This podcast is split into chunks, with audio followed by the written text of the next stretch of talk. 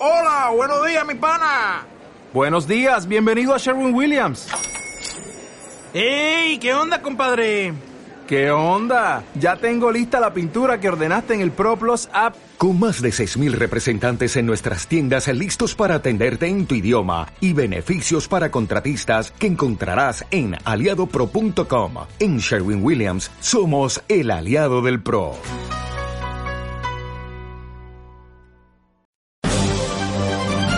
El siguiente programa es de clasificación A, apto para todo público. Programa con contenido informativo. A partir de este momento les acompaña El Ciudadano. Las obras y proyectos del gobierno tienen relevancia en el ciudadano porque cosas muy buenas están sucediendo. El contacto directo con la gente y sus historias de vida hacen del ciudadano su mejor opción informativa.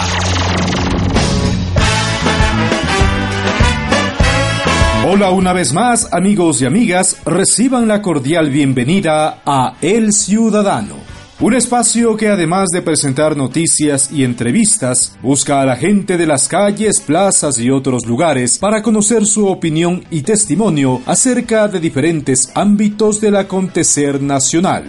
Mi nombre es Carlos Proaño. Les invito a seguirnos en la cuenta de Twitter arroba el ciudadano-es en el hashtag Informa el Ciudadano. También pueden escucharnos a través de la página electrónica www.laciudadana.gov.es.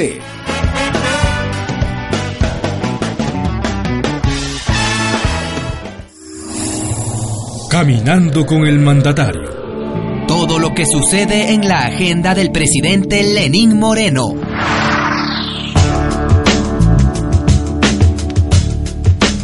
Este martes 28 de noviembre, el presidente de la República, Lenín Moreno, visitó la ciudad de Riobamba para ser parte del lanzamiento del Plan Nacional de Desarrollo 2017-2021. Al respecto, el primer mandatario ha resaltado que nada ha detenido el trabajo del gobierno en sus principales preocupaciones y tareas centrales. Por ejemplo, con el médico del barrio, que ha visitado a más de 18 mil hogares en los cantones de Santa Elena, Alausí, Guaranda, San Antonio, La Concordia, Galápagos, Naranjal y Tenguel.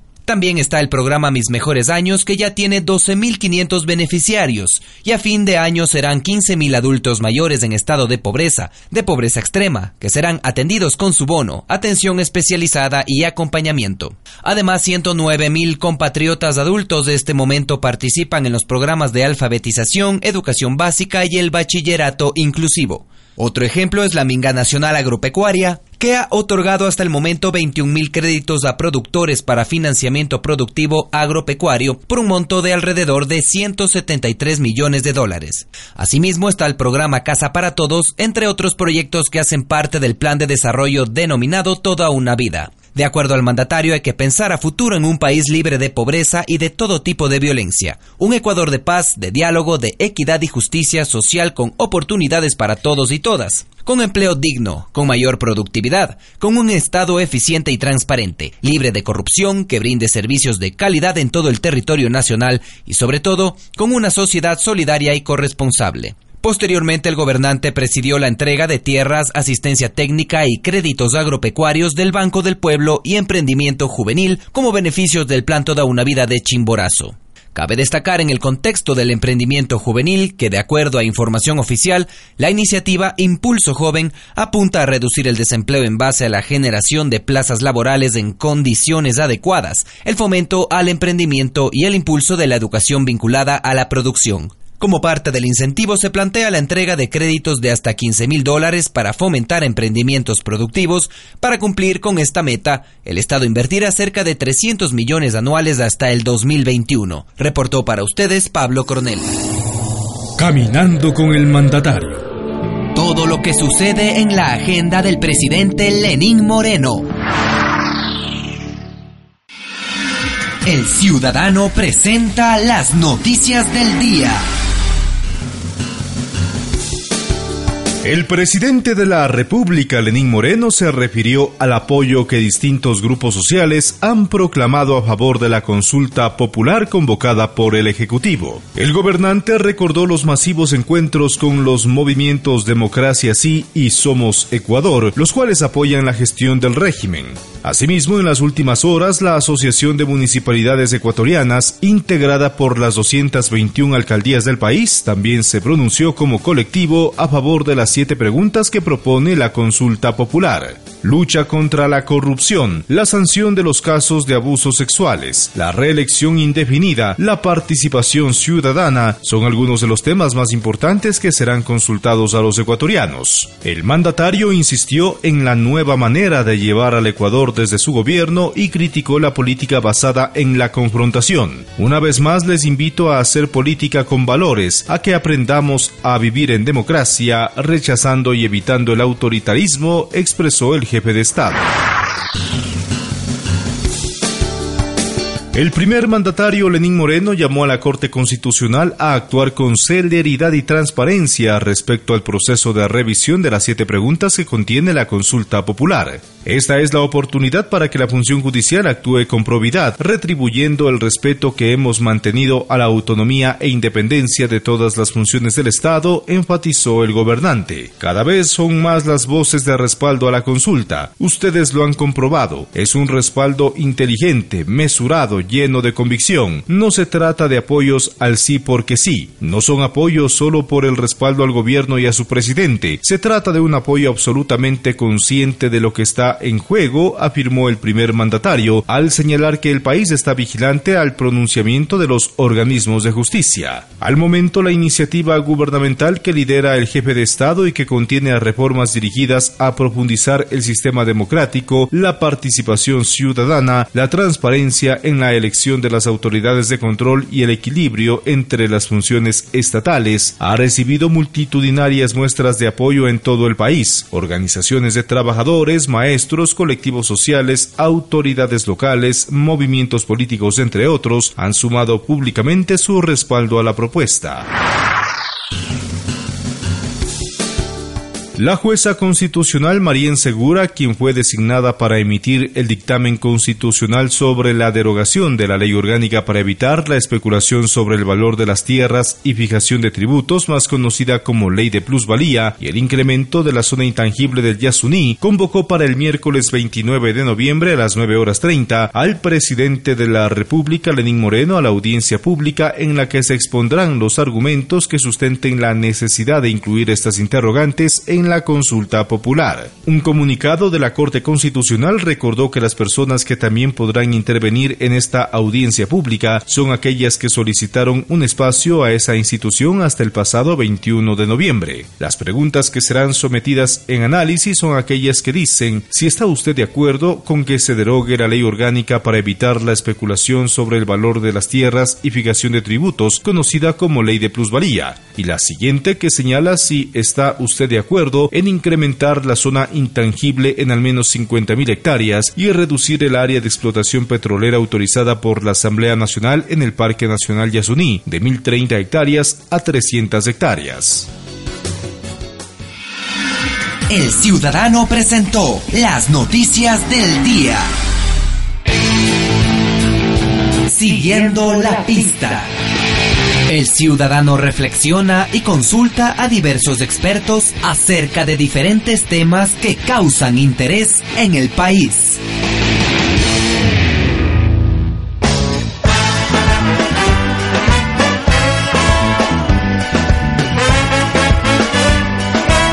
Aprovechando las fiestas de Quito, el Ministerio de Turismo impulsa la segunda edición del Festival Gastronómico La Yapa, que será del 30 de noviembre al 3 de diciembre en el Parque Bicentenario al norte de la capital. Ahí se promocionarán los platillos de más de 25 huecas quiteñas y otros 23 emprendimientos gastronómicos. La Asociación Gastronómica de Huecas del Ecuador tiene a su cargo este evento de comidas tradicionales del país, que reunirá a varios comerciantes que durante cuatro días recibirán a miles de turistas nacionales e internacionales, quienes llegarán para deleitarse con los exquisitos platos típicos de nuestro país. Con este tipo de iniciativas se promociona la calidad y variedad de la gastronomía tradicional ecuatoriana como parte de los ejes principales de la nueva política de turismo que incentiva el gobierno nacional. Conozcamos más al respecto en la siguiente charla.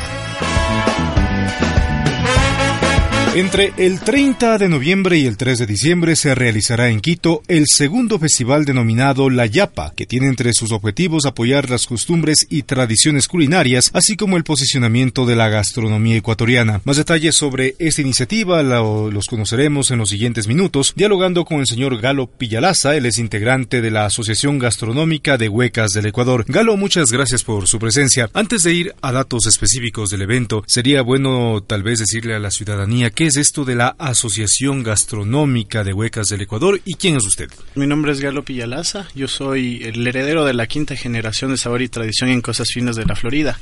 Eh, una hueca quiteña que expone los mejores platillos de, de, Quito, como son el hornado, la fritada del chicharrón y pues le cuento un poquito acerca de la asociación. La asociación parte de un grupo de emprendedores eh, que hemos querido posicionar en cierta parte la, gastronomía de, de, nuestro país, nuestra identidad culinaria. Es por eso que entre varias huecas, eh, amigas que nos hemos conocido durante largas generaciones, hemos tomado la decisión de, de, acercarnos, ¿no?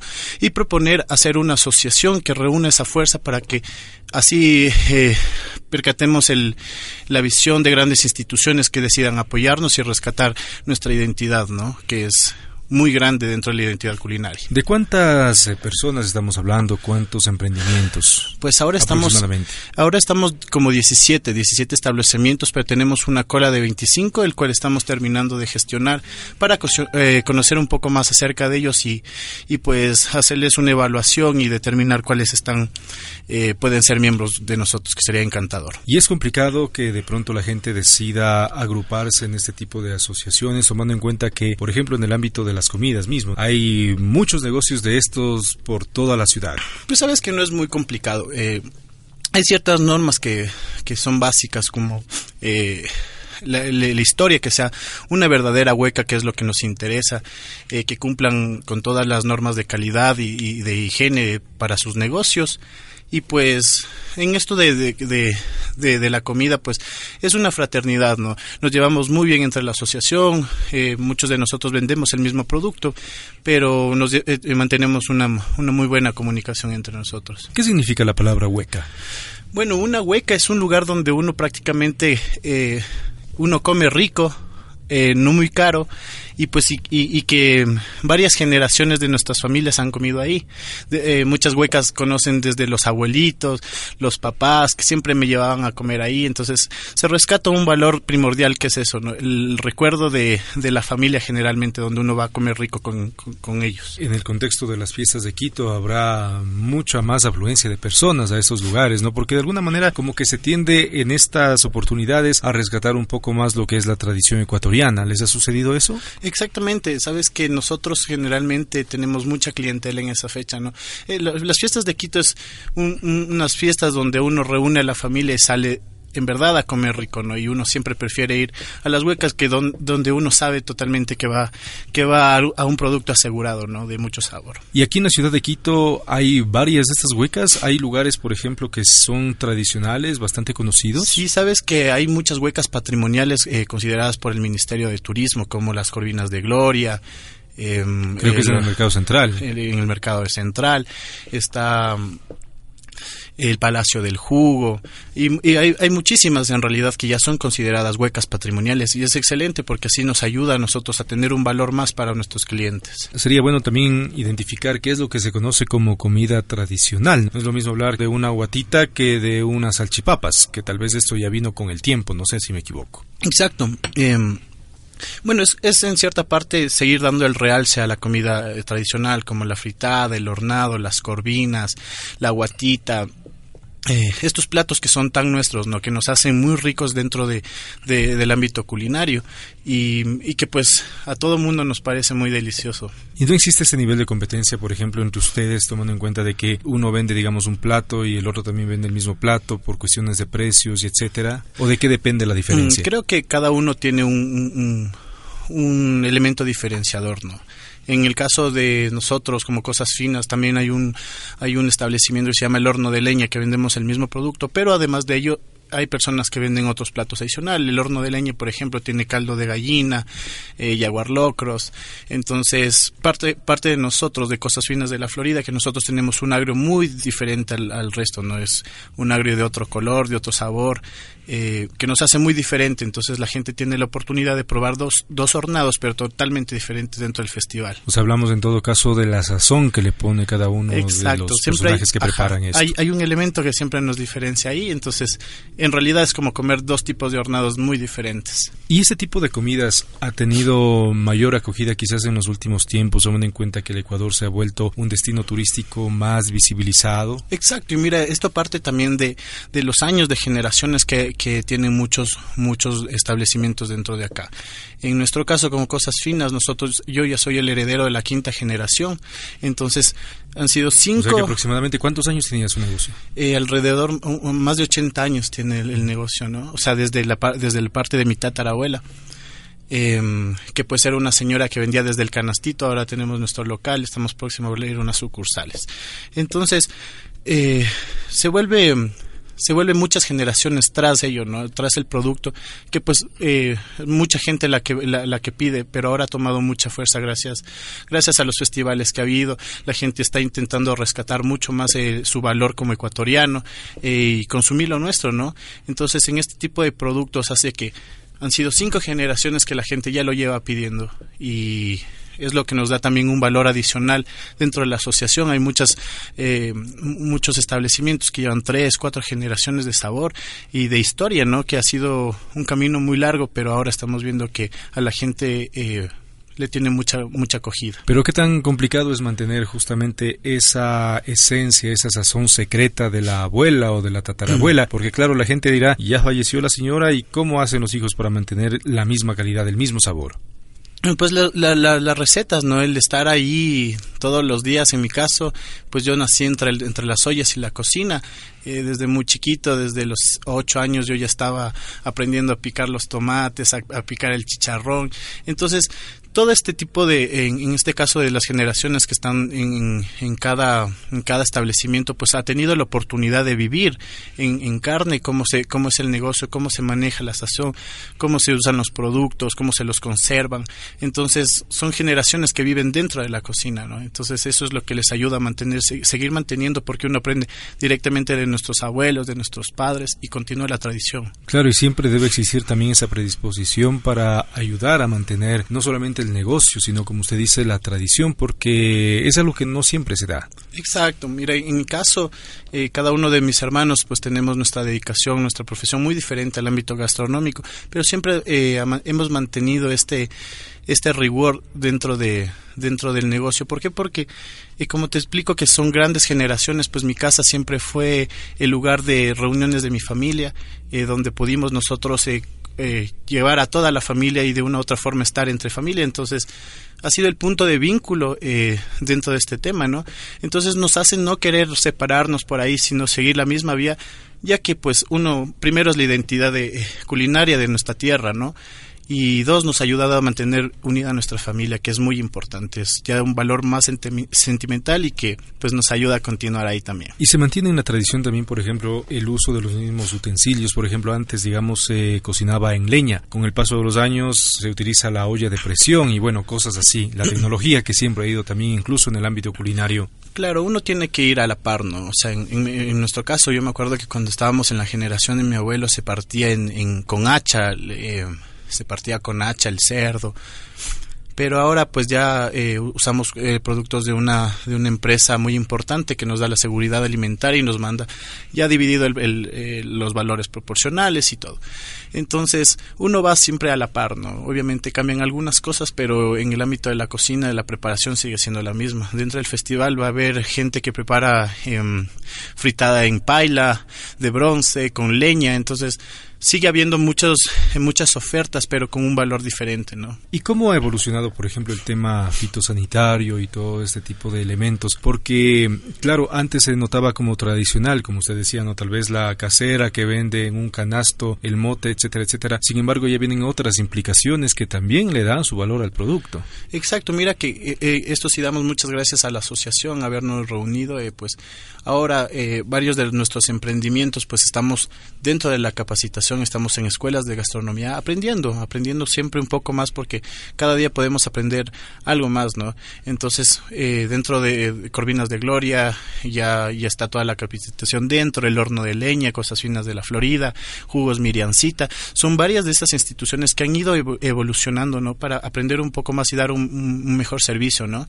Eh, con productos de calidad, de higiene, eh, y ahora están dentro de las escuelas gastronómicas, pues aprendiendo, capacitándose de, mejor forma. Entonces ha sido algo que la asociación ha permitido que, eh, pues, la, responsabilidad que trae esto de, de, ofrecer un mejor producto venga a la par de con un mejor servicio. Y es el tema de la, del aseo, por ejemplo, el más eh, delicado en ese tipo de negocios. Te pregunto todo esto porque la gente que va a ir al evento tomará en cuenta todas esas características, porque no solamente es la cuestión del sabor, sino también los elementos que están detrás.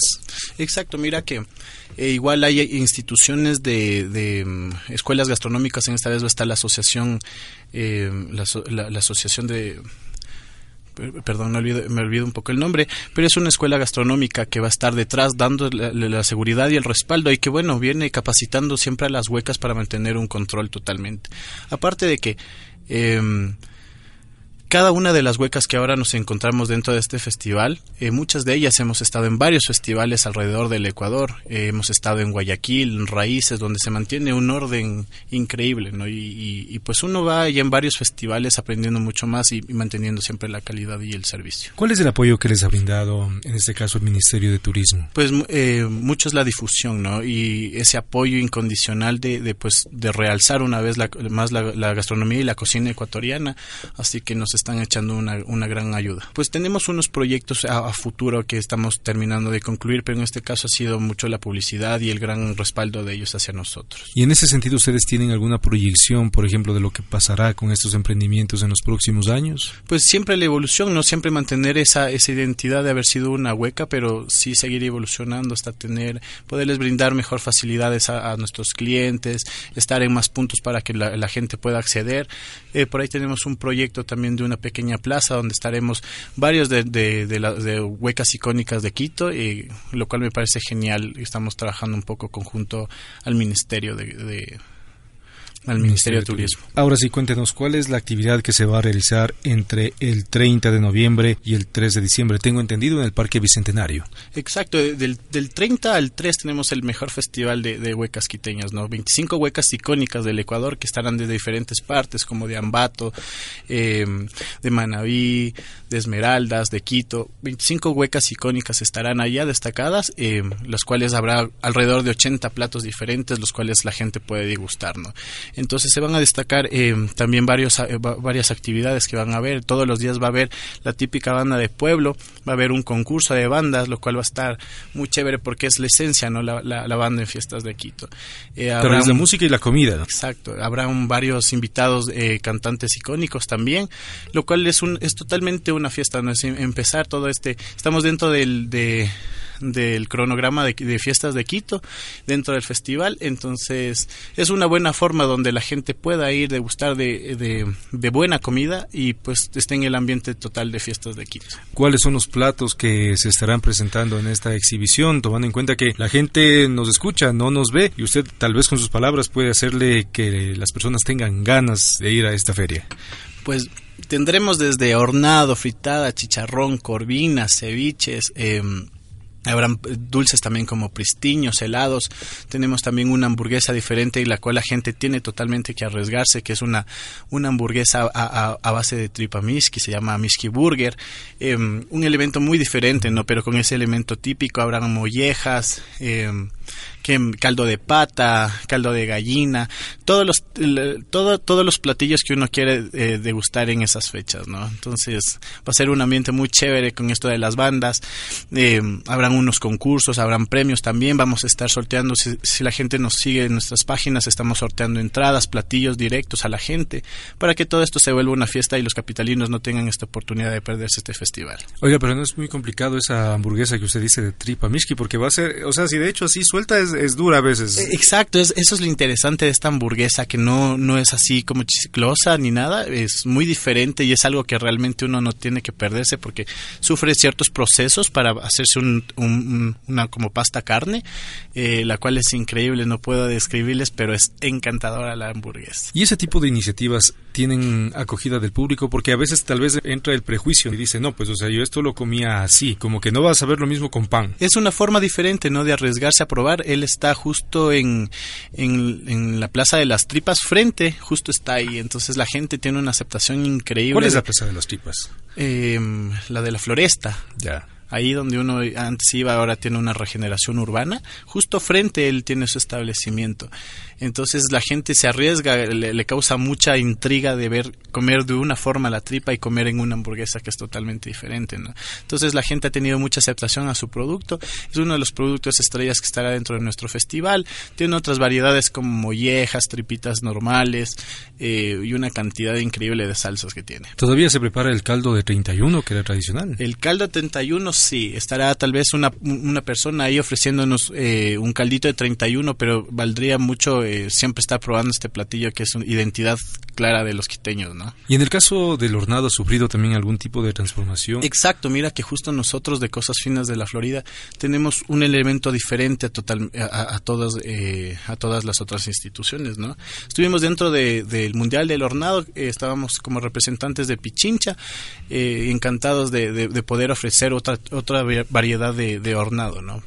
pasa que primero hay, hay muchos tipos de hornados, ¿no? Hay un, un, hornado que es un poco más aguadito, que viene con un caldo.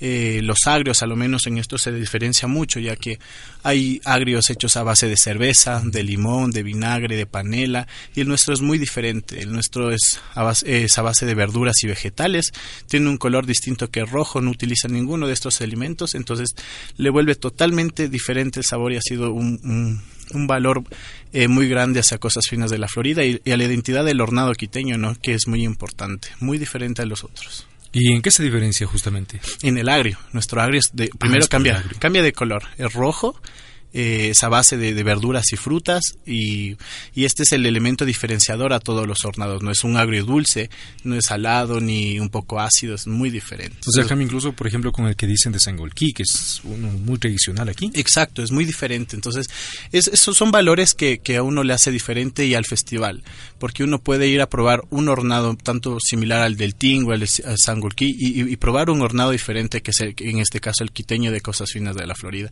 Que este agrio ha sido valorado como el papá de los agrios dentro del ámbito culinario.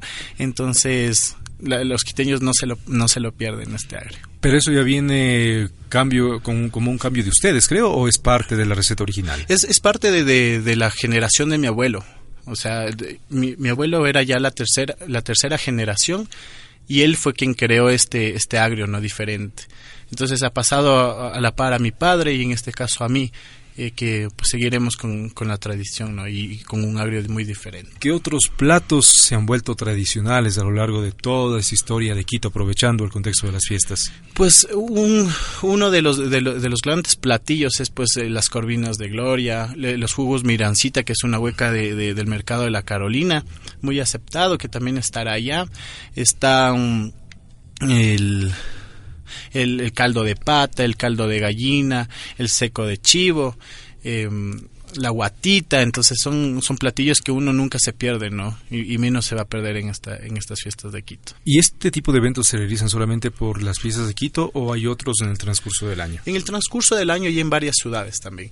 Hay uno de ellos muy importante que es en Guayaquil, em, hay en Ambato, eh, sé que recién hubo un, hubo uno en Loja, entonces eh, muy muy chévere poder eh, conocer ¿no? cuáles son las huecas tradicionales quiteñas y, y, que la institución que las instituciones den ese realce que merecen las huecas y ese apoyo no entonces sí hay algunas ferias durante el año creo que aquí en Quito hay hay dos hay dos con, con nosotros, pero generalmente en, el, en, Ecuador se están dando con mucho más fuerza. Se dice que es la segunda edición del Festival Gastronómico La Yapa.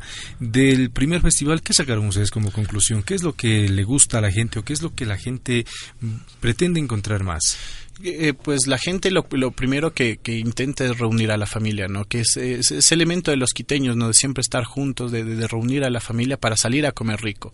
El primer festival, pues lo dimos en la Plaza de Toros, lo, cual estuvo increíble, pues era el primer acercamiento de, de reunirnos a las fiestas de Quito. Eso fue el año pasado. El año pasado, un evento muy lindo, estuvo genial y pues eso, ¿no? Que a la gente le gusta salir entre familia pues a comer de lo más rico, no necesariamente muy caro, pero siempre en esos lugares que uno sabe que, que va a encontrar comida rica, ¿no? Y en este caso más con la yapa, que, que, que es nuestro elemento eh, destacado ahí, que estará presente con, con los mismos valores que tenemos en nuestros, en nuestros establecimientos, en las mismas cantidades y con la yapa. Y los mismos precios, imagino. Los, exacto, los mismos precios. Y eso también quería preguntarle, ¿qué es esto de la yapa?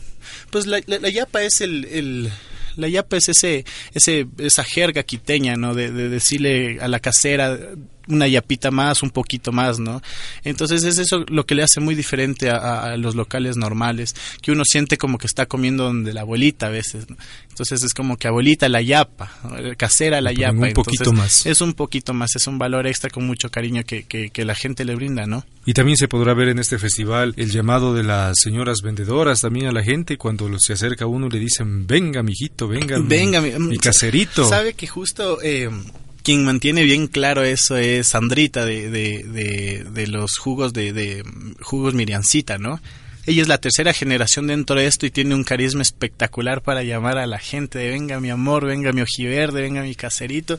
Entonces es otro de los valores que estará dentro del festival eh, y pues para disfrutar de todo, de, de, de, toda esta variedad gastronómica que vamos a tener en esas fechas. Y en realidad que no hay nada como comer en el mercado, ¿no? Exacto. Es un ambiente totalmente diferente, más allá por supuesto de los gustos de las personas que prefieren ir a cierto tipo de restaurantes, pero es otra vida, yo creo que es la vida misma de las ciudades de un mercado. Es, es la, la esencia ¿no? De, nosotros, es, es, es, saber cómo vivimos, cómo convivimos también.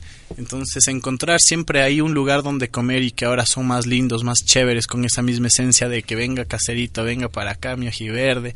Entonces, es muy lindo, ¿no? Y que uno siempre ha ido pues con los abuelos, con los padres y es, es ese elemento de memoria que nosotros guardamos y, y que nos hace querer volver allá. Regresando al tema este de la vigilancia sanitaria, ¿se hacen controles periódicos a los restaurantes y este tipo de establecimientos? Sí, sabes que dentro de la asociación también mantenemos ese, esa, esa norma de, reward nuestro, ¿no? De siempre hacer el seguimiento para así nosotros mantener un producto de calidad desde el principio, ¿no? Desde la preparación, desde el servicio y y pues aparte de otros establecimientos como el ARSA que mantiene eh, mantiene las normas de higiene totalmente entonces todo, todo, todo este tiempo hay siempre eh, una, una, revisión periódica. ¿no? Usted nos decía hace un momento que la gente puede inscribirse en una página electrónica, me parece, por el tema del festival. Ah, sí, en, dentro del en Facebook puede uno encontrar a la yapa.es, donde ahí está, eh, hay varios, ahorita están habiendo varios concursos para que la gente pueda ganarse platillos. Eh, hay muchos eh, eventos donde uno puede ganarse entradas para el festival, entonces generalmente lo que la gente prefiere es ganarse unos platillos deliciosos de todas. Habrá cada uno cada una de las instituciones de las 25 estamos regalando órdenes a la gente que nos siga, entonces ahí pueden enterarse un poco más de, del festival. ¿Cuáles son los concursos, por ejemplo? Eh, de compartir las imágenes, de etiquetar a los amigos para que así pues estén siempre en contacto con nosotros, no de enterarse un poco más, saber qué platillos hay, totalmente ahí está toda la información de las huecas participantes eh, y pues ahí poder ver qué concursos tenemos a futuro también para este festival. ¿Qué ha implicado para ustedes como emprendedores tener este apoyo del gobierno a través del Ministerio del Turismo para producir esta serie de eventos? Nos ayuda más que todo a seguir evolucionando, seguir mejorando, a, a, a darle a la ciudadanía un mejor, un mejor producto, ¿no? Con, con mayores normas de, rigurosidad ¿no? alimentaria. Entonces, nos ayuda también a que la gente pueda conocer cuáles son estas huecas eh, tradicionales, estas huecas icónicas, huecas que llevan varias generaciones de sabor, tradición dentro de, de nuestra cultura y que pues da ese, esa identidad culinaria y saber qué platillos son. ¿no? Entonces, eh, muy contentos de, de, poder exponer a la ciudadanía más de 80 platos dentro del festival que queremos, estamos muy seguros de que a la gente le va a encantar una vez más. Por favor, efectúe nuevamente a manera de despedida la invitación para que la gente se acerque al evento, cuándo será, dónde será y desde qué hora se abren las puertas. Ok, estaremos nosotros desde el 30 de noviembre al 3 de diciembre en, el, en la Plaza Bicentenario, eh, pues estaremos ahí 25 huecas icónicas del Ecuador, mostrando sus mejores platillos a la ciudadanía, eh, donde uno puede encontrar realmente el sabor típico de, nuestro, de, nuestra ciudad, de nuestro Ecuador, ¿no?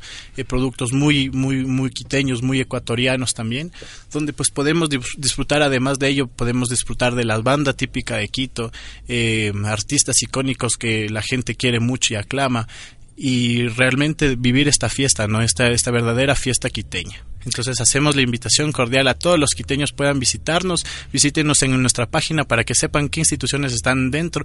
Habrán 30 emprendedores más con productos de mercado artesanal, donde uno puede encontrar diferente variedad, ¿no? desde desde productos para la casa, jabones, eh, shampoos orgánicos, dentro de la primera plaza y después disfrutar de la fiesta quiteña con mucho sabor que estaremos ahí. Bueno, y entonces ahí vamos por tres motivos. El primero, por festejar las fiestas de Quito. El segundo, quizás por ayudar al emprendimiento, que es lo más importante, así salimos todos adelante. Y el tercero, por probar cosas ricas. Exacto.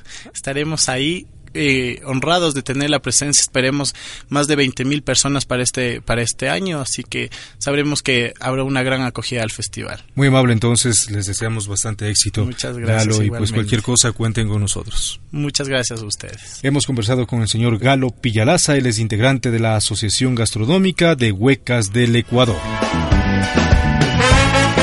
De acuerdo a la Asociación Gastronómica de Huecas del Ecuador, el apoyo del gobierno a través del Ministerio de Turismo es fundamental para dar a conocer la tradición culinaria de nuestro país y apoyar el emprendimiento. En este sentido, la cartera de turismo ha anunciado un mapa gastronómico con la meta de destacar los platos típicos y posicionar al Ecuador como un referente mundial. En el mapa se proponen sugerencias de comida tradicional a los visitantes, ya que pretende ser una guía que permita conocer los platillos más destacados de cada zona. Asimismo, se indicó que con el mismo fin de promoción culinaria, se analizan propuestas para hacer más eficientes los concursos que se realizan como los campeonatos mundiales del encebollado y del hornado.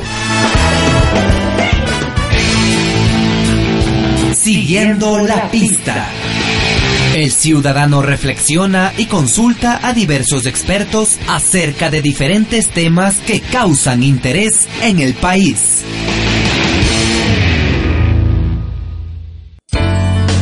Inicio de espacio publicitario y promocional.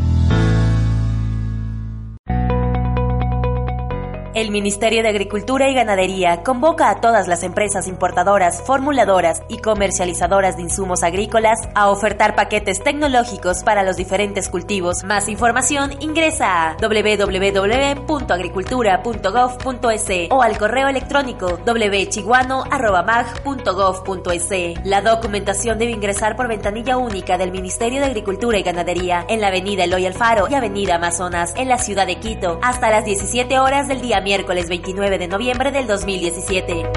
Ministerio de Agricultura y Ganadería, promoviendo la transparencia en el sector agropecuario. Promoviendo la transparencia en el sector agropecuario. De mí depende que mi bebé nazca sin VIH. Por eso, me hago la prueba. Todas las unidades del Ministerio de Salud Pública realizan la prueba del tamizaje del VIH que se ajusta a las recomendaciones de la OMS. Además, tienen la capacidad de respuesta efectiva, cuenta con el personal capacitado y la normativa necesaria para tratar los casos del VIH en el país. Te cuido y te protejo. Tu bebé sin VIH, hasta la prueba. Este es un aporte de Radio Ciudadana. La nave espacial abandona el cielo rumbo al espacio. Abandona la atmósfera rumbo al espacio exterior. Exacto, pero de repente... Una lluvia de rocas golpea a la nave. No son rocas, son asteroides. Eh, sí, asteroides. Debemos escapar rápidamente. ¡Aceleremos! Nave espacial activa propulsión usar para viajar a la velocidad de la luz. Propulsor activado y pisa el acelerador por las dudas. De 0 a 5 años, el mejor aprendizaje es el juego. Un niño o niña que juega desarrolla su inteligencia, mejora el lenguaje y usa su imaginación. Cuando les dejas jugar y juegas con ellos, les estás dando mayores oportunidades para su futuro. Infancia plena. De 0 a 5, su futuro es hoy. Un aporte a la comunidad de Radio Ciudadana, AM y FM. Gire a la izquierda en 50 metros. Deje pasar a esa madre que lleva la torta para el cumpleaños de su hijo. Ahora siga recto. Ceda el paso al chico que va apurado a sustentar su tesis para graduarse. Su destino está cerca. Avance 100 metros y deténgase antes de la pareja que se dirige al ginecólogo para saber si van a tener un hijo o una hija. Hay mucho más que una vida detrás de cada peatón. Por eso su seguridad es lo más importante. Elijamos siempre el camino del respeto. ¿Quién no ha disfrutado alguna vez de un plato típico como el mote, el choclo, las chuchucaras, la fritada o el jaguar locro? ¿O quién no se ha deleitado escuchando uno de los grandes pasillos del maestro Julio Jaramillo? Somos los únicos que conocemos el significado de palabras como guagua, taita o mama, gracias a que a pesar de los años aún se conserva el lenguaje de nuestros grupos étnicos. Detalles como estos deben recordarnos siempre de dónde provenimos y a dónde pertenecemos. Nuestra comida es única en el mundo, nuestras canciones son escritas con el alma y nuestro lenguaje, con sus palabras y frases incomparables, solo puede ser entendido por nosotros. Los ecuatorianos son seres raros y únicos. Duermen tranquilos en medio de crujientes volcanes, viven pobres en medio de incomparables riquezas y se alegran con música triste. Alexander von Humboldt. Radio Ciudadana, orgullosamente ecuatoriana. Fin de espacio publicitario y promocional. Usted escucha El Ciudadano. La explicación presidencial. Un segmento para escuchar de forma precisa, concreta y práctica la explicación del presidente Lenín Moreno sobre diversos temas de interés general. Somos Ecuador, frente que agrupa a más de 60 organizaciones sociales y políticas, oficializó el respaldo al primer mandatario Lenín Moreno y a la consulta popular. Colectivos y gremios de agricultores, ganaderos, obreros, educadores, transportistas, amas de casa, entre otros, entregaron un manifiesto de apoyo al gobierno. El jefe de Estado agradeció esta iniciativa en nombre de la democracia y resaltó el nombre que el frente escogió pues dijo refleja a un Ecuador unido. También destacó que todo el pueblo ecuatoriano apoya la consulta popular porque aseveró que cumple con todos los objetivos de los ciudadanos y que las preguntas son producto del diálogo permanente con el que se devuelve al país la capacidad de decidir. Más detalles al respecto los compartimos en la explicación presidencial.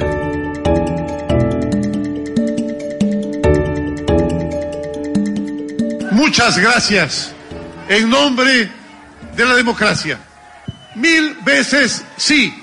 17 millones de veces sí, multiplicadas por siete. Porque con la democracia no se juega. La democracia y la capacidad que tiene un pueblo de exigir que el poder le sea devuelto por un momento a quien realmente es el mandante, el pueblo ecuatoriano. Ustedes son los mandantes. Absolutamente nadie, por más importante que sea, por más importante que se crea, tiene derecho a escamotearle a un pueblo, a acudir tantas y cuantas veces sea necesario a expresar su opinión con respecto a importantes temas de la política y del quehacer nacional. Y qué grato es ver este momento que el diálogo, la tolerancia, el respeto, el llamado a la paz, la mano tendida está empezando a dar frutos positivos. Qué maravilloso escuchar de un hijo, escuchar de un padre ya venido en años decir, presidente, gracias. Y le decía yo, ¿y por qué? Porque me he hecho de a buenas con mi hijo. ¿Y por qué se distanciaron? Por cuestiones electorales. No, no, no y mil veces no. Nunca te pelees por un político. Nunca, nunca. Apóyalo, sí. Defiende con altura los principios de tu movimiento. Sí, sí. Pero no te pelees jamás. Dialoga. Intercambia opiniones. Intercambia criterios. Con tolerancia. Con respeto. Siempre con la mente abierta. Con la mente lúcida. Esa mente lúcida que nosotros apelamos el momento en que ganamos esa primera elección allá en el 2006. Apelamos a una mente lúcida. Y una mente lúcida significa una mente que está dispuesta a cambiar de opinión si es que es necesario. Una mente que está dispuesta de manera fresca a recibir los criterios, las opiniones, las esperanzas, los sueños de otras personas, los pensamientos, esa emotividad, esa explosión de emociones que en más de una ocasión manifiestan los otros seres humanos. Cada ser humano es distinto al otro, a la vez que tiene múltiples similitudes y tiene derecho a ser distinto y tiene derecho a pensar distinto y yo bajo ninguna circunstancia a conculcarle el derecho a manifestar su opinión.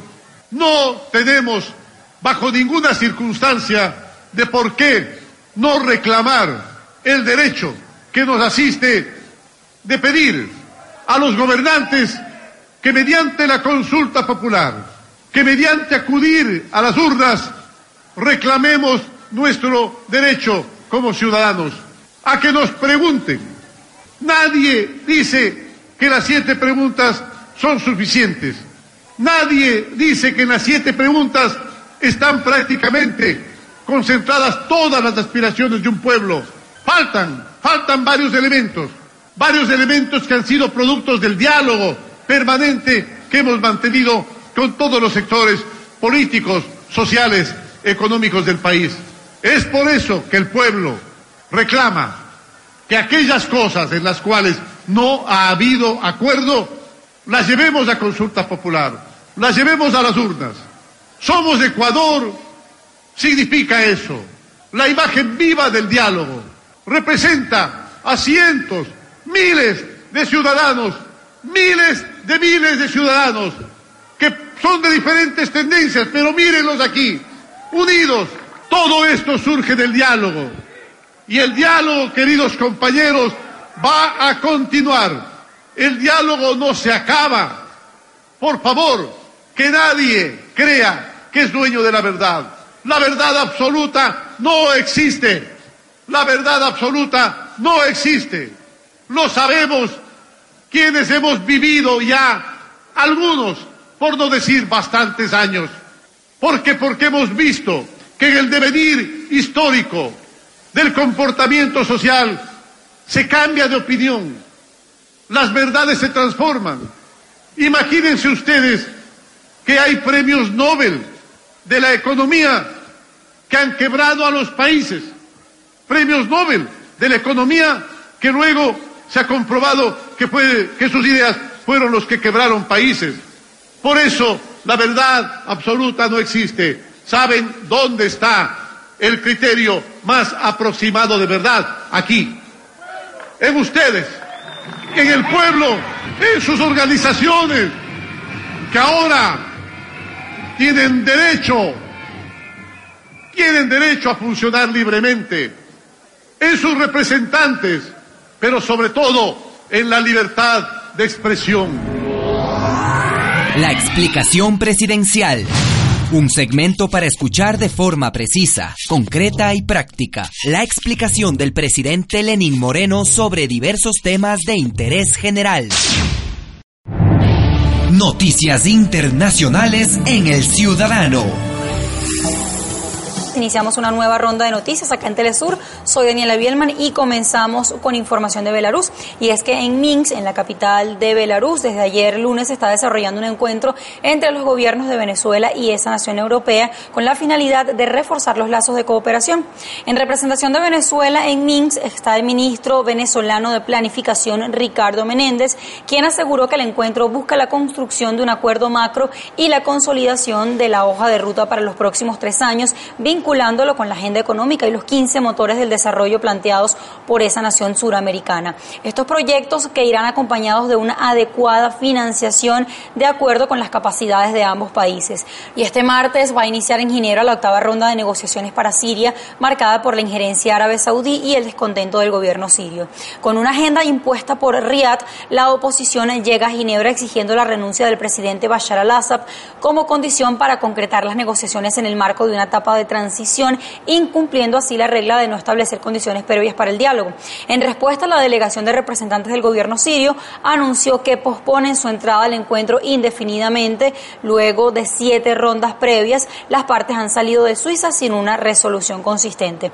Se espera entonces que a pesar de los desacuerdos entre las partes prospere el diálogo para que la nación viva en paz. Y en Suecia el gobierno aceptó a menores migrantes que solicitan asilo. Según un comunicado oficial publicado este lunes, la medida va a ser aplicable también para los niños que durante el proceso cumplan la mayoría de edad y permitirá una mayor flexibilidad en este tema luego de la crisis migratoria de 2015, donde unas 160.000 personas solicitaron asilo en Suecia y más de 30.000 cumplían, no cumplían la mayoría de edad.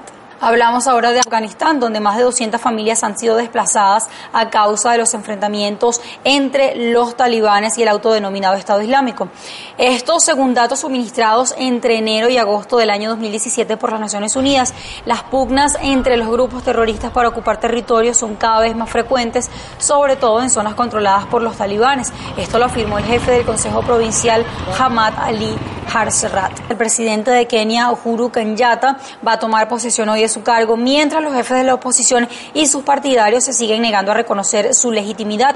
Luego de que el Tribunal Supremo considerara válida la victoria de Kenyatta el pasado 26 de octubre, descartando los recursos presentados en su contra, la dificultad para concretar el diálogo ha provocado que la opositora Superalianza Nacional, liderada por Raila Odinga, amenace con proclamarlo como presidente de una, en una ceremonia alternativa. Y una nueva demanda exhorta a la comunidad internacional al levantamiento de las sanciones contra Zimbabue a fin de garantizar el desarrollo de un gobierno democrático en Harare.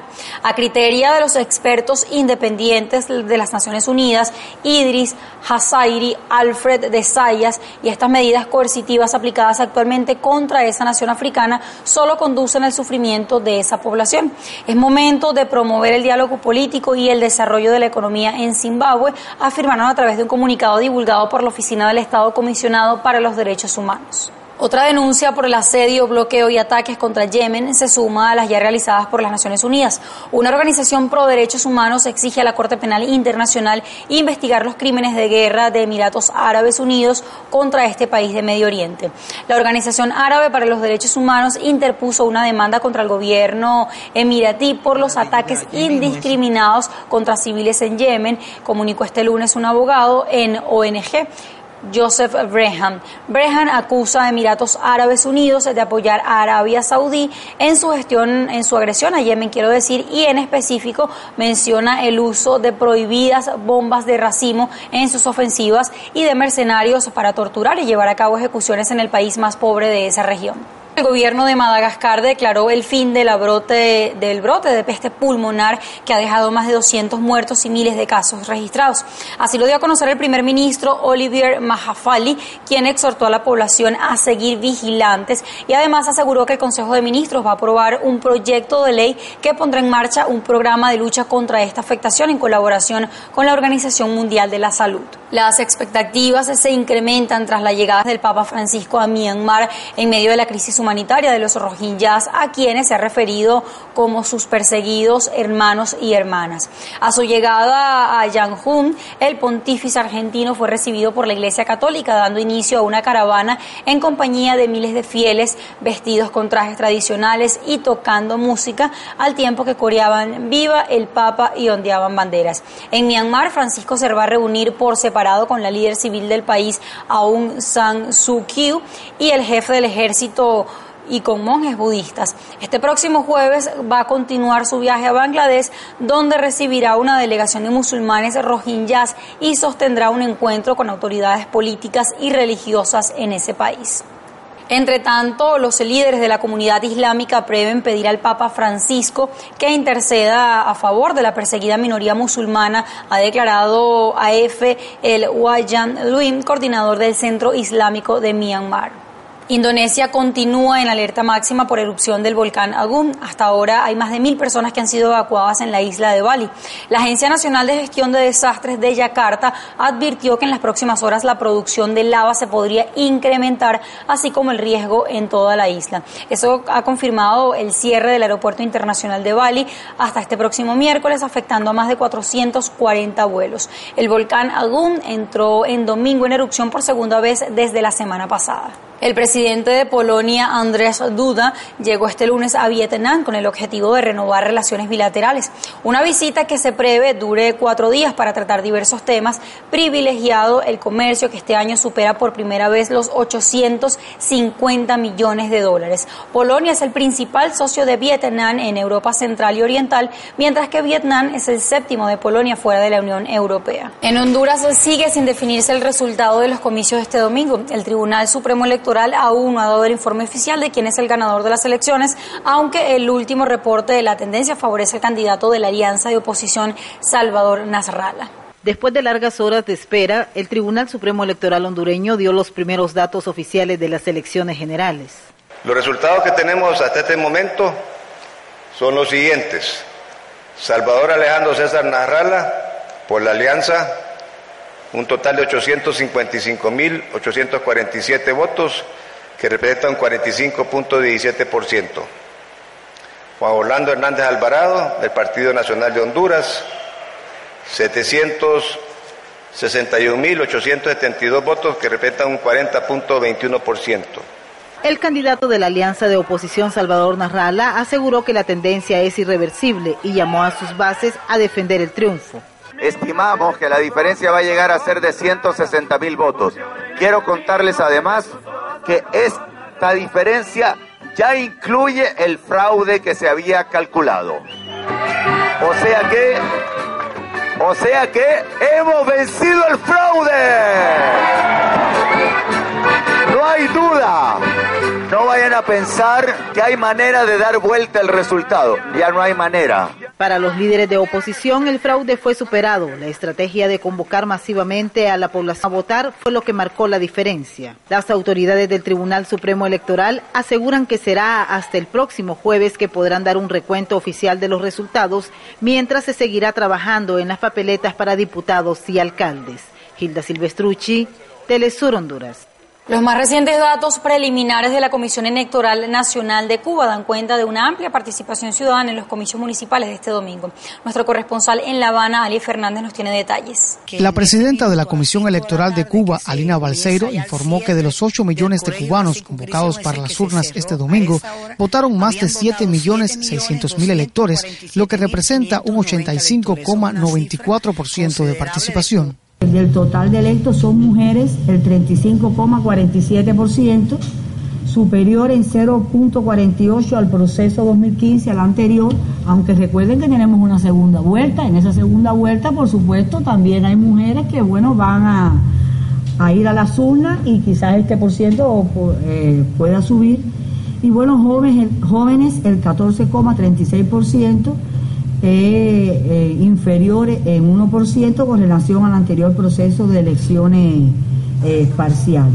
Otro indicador de éxito de la jornada electoral en la isla fue que el 91% de las boletas resultaron válidas, el 4,12 quedaron en blanco y solo el 4,07% se anularon. Alian Fernández, Telesur, La Habana. Estas fueron las noticias internacionales en El Ciudadano. De esta manera, estimados amigos y amigas, llegamos al final de su programa El Ciudadano. Les esperamos en una próxima entrega para seguir compartiendo información, entrevistas y sobre todo la voz de la gente que caracteriza a los ecuatorianos. Hasta pronto. Estuvo con ustedes El Ciudadano. Las obras y proyectos del gobierno tienen relevancia en el ciudadano porque cosas muy buenas están sucediendo. El contacto directo con la gente y sus historias de vida hacen del ciudadano su mejor opción informativa.